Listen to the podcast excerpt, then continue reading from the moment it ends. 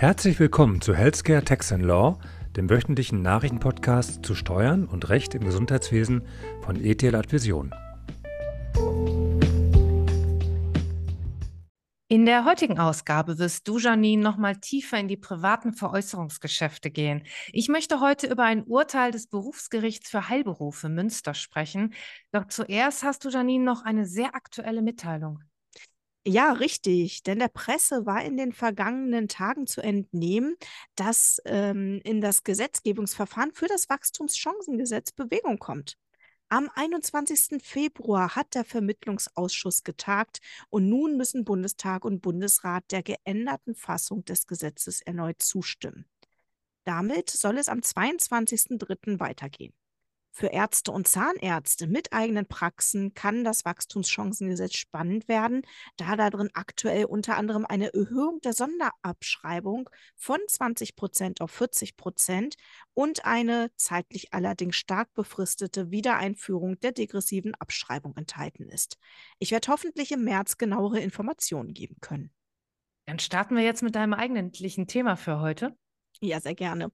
In der letzten Woche hatte ich ja bereits über die Besteuerung von Gewinnen aus privaten Veräußerungsgeschäften gesprochen.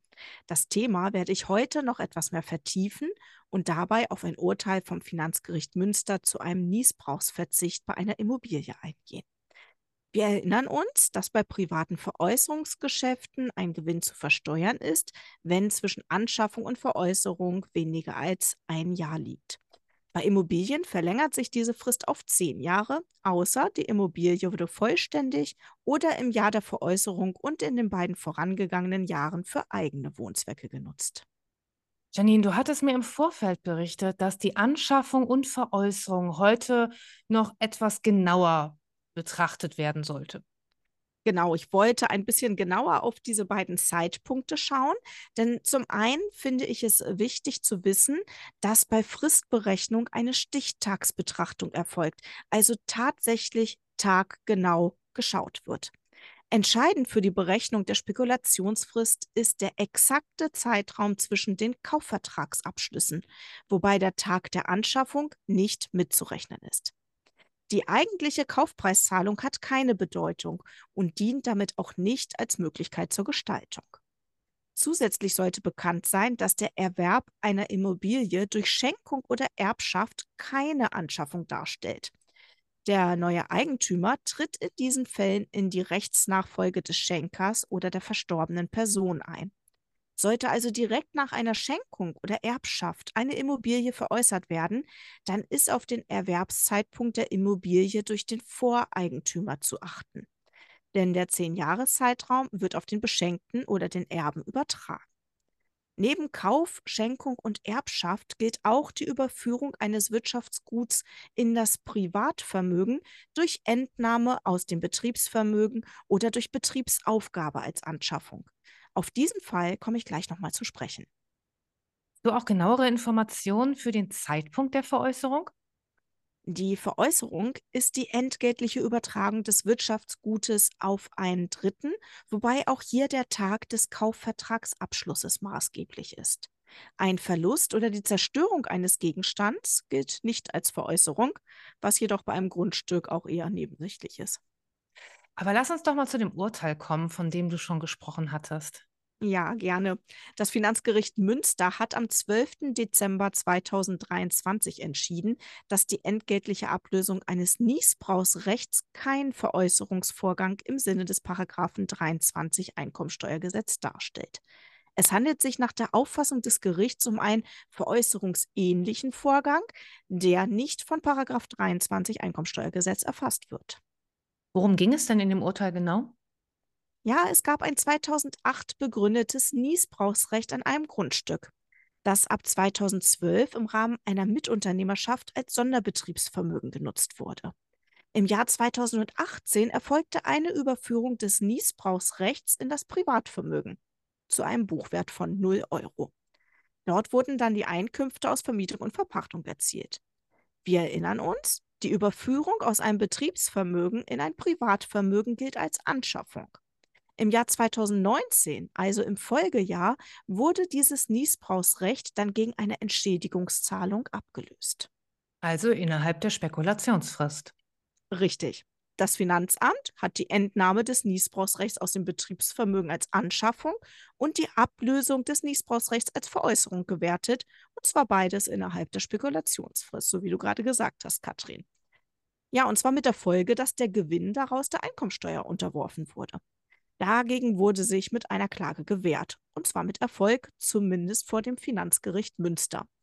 Der entgeltliche Verzicht auf das Nutzungsrecht, also die Ablösung, stelle keine Veräußerung dar, da es an einer entgeltlichen Übertragung eines Wirtschaftsguts auf einen Dritten im Sinne des Paragraphen 23 Einkommensteuergesetz fehlt. Es liege gar kein Rechtsträgerwechsel vor und damit auch kein Besteuerungstatbestand. Du klingst ja etwas zögerlich. Ja, denn gegen die Entscheidung wurde die Revision zum Bundesfinanzhof zugelassen. Denn es wurde bisher noch nicht höchstrichterlich entschieden, ob der entgeltliche Verzicht auf ein Niesbrauchsrecht nach Einführung der Abgeltungssteuer gegebenenfalls doch eine Veräußerung darstellen könnte. Für solche Vorgänge, bei denen ein Vermögenswert, hier im Urteilsfall das Niesbrauchsrecht, in seiner Substanz endgültig aufgegeben wird, sieht 23 Einkommensteuergesetz keine Regelung vor. Aktuell kann ich jedoch noch nicht sagen, ob die Revision tatsächlich eingelegt wurde. Diese Entscheidung kann derzeit zwar zur Abwehrberatung in ähnlichen Fällen nützlich sein, aber weiteres sollten wir abwarten, ob der BFH sich dazu äußern darf. Ja, aber Katrin, dann kommen wir jetzt zu deinem Thema. Um, was ist denn da los? Ja, das äh, Berufsgericht für Heilberufe Münster hat einen Fall zu entscheiden gehabt, in dem es um eine Werbung eines Zahnarztes auf seiner Praxiswebseite ging. Der Zahnarzt hat Bildmaterial verwendet, dabei auf einen Aligner-Hersteller verwiesen und mit dem Slogan Die durchsichtige Zahnspange für dein schönstes Lächeln geworben. na, das fand die Kammer wahrscheinlich gar nicht witzig. Ah, so ist es. Die zuständige Kammer hielt diese Werbung für anpreisend im Sinne der einschlägigen Berufsordnung und damit für wettbewerbswidrig. Nach der genannten Vorschrift ist dem Zahnarzt berufswidrige, insbesondere anpreisende, irreführende, herabsetzende oder vergleichende Werbung untersagt, wobei der Zahnarzt eine berufswidrige Werbung durch Dritte weder veranlassen noch dulden darf und dem entgegenzuwirken hat. Der Zahnarzt hat hier unter anderem damit argumentiert, man habe ja nur auf eine Werbung eines Aligner-Herstellers verwiesen. Das Gericht hat jetzt aber, das darf ich vorwegnehmen, die Rechtsauffassung der zuständigen Kammer bestätigt. Und da bekannt ist, dass viele Praxen über das eigene Leistungsangebot informieren wollen und hier manchmal die Grenze zur anpreisenden Werbung schnell überschritten ist, möchte ich heute darüber kurz sprechen. Und unsere Zuhörer und Zuhörerinnen warnen, oder? Ja, zumindest mal sensibilisieren. Grundsätzlich ist einem Arzt oder Zahnarzt von Verfassung wegen berufsbezogene und sachangemessene Werbung erlaubt. Vielleicht mag das den einen oder anderen ähm, jetzt gerade verwundern, dass ich das überhaupt erwähne. Das war halt vor vielen Jahren anders. Das mhm. Werberecht ist mittlerweile weitgehend liberalisiert, aber es gibt noch Grenzen. Und das Bundesverfassungsgericht hat 2011 ausgeführt, dass der Schutz des Vertrauens der Patienten in die Integrität der Ärzteschaft ein Gemeinwohlbelang ist, der es erlaubt, eine gewerbliche Betätigung von Ärzten und Zahnärzten zu beschränken.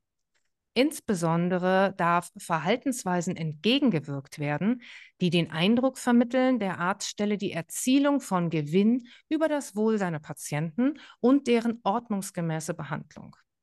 In diesem Sinne soll der Patient darauf vertrauen können, dass sich der Arzt oder Zahnarzt nicht von kommerziellen Interessen leiten lässt. Ja, die Rechtsprechung hat in der Folge Kriterien festgelegt, was erlaubt ist und was nicht. Und diese Rechtsprechung wird auch immer noch fortentwickelt. Ärzten ist neben der auf ihrer Leistung und ihrem Ruf beruhenden Werbewirkung eine Reihe von Ankündigungen mit werbendem Charakter unbenommen.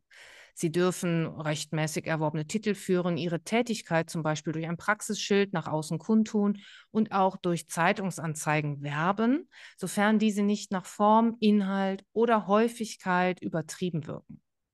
Ja, und das OVG NRW hat beispielsweise 2012 festgestellt, dass die Abgrenzung zwischen erlaubter sachlicher Information und verbotener berufswidriger Werbung nicht generalisierend abstrakt erfolgen kann, sondern im Einzelfall eine Abwägung vorzunehmen ist, unter Berücksichtigung des Grundrechts der Berufsausübungsfreiheit auf der einen Seite und der Sicherung des Werbeverbots auf der anderen Seite im Rahmen des gesamten Lebensvorgangs, in dem die fragliche Werbemaßnahme ihre Wirkung entfaltet. Es ist also manchmal gar nicht so einfach, Janine.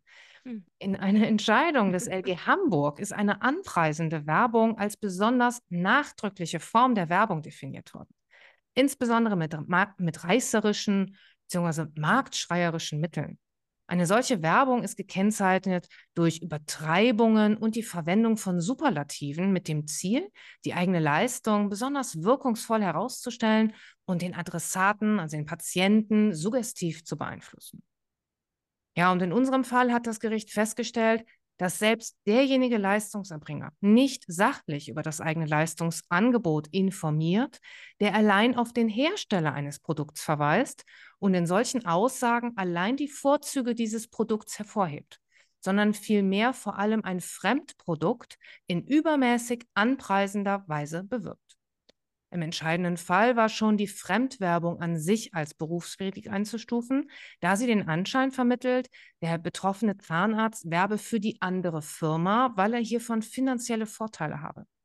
Ja, und der dadurch vermittelte Eindruck ist geeignet, langfristig das Vertrauen in die Berufsgruppe zu untergraben.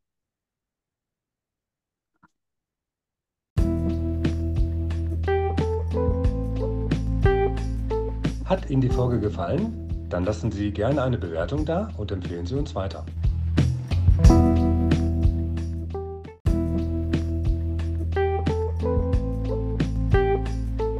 Herzlichen Dank für Ihre Aufmerksamkeit. Wir freuen uns, wenn Sie in der nächsten Woche wieder dabei sind bei Healthcare Tax Law von ETH Vision.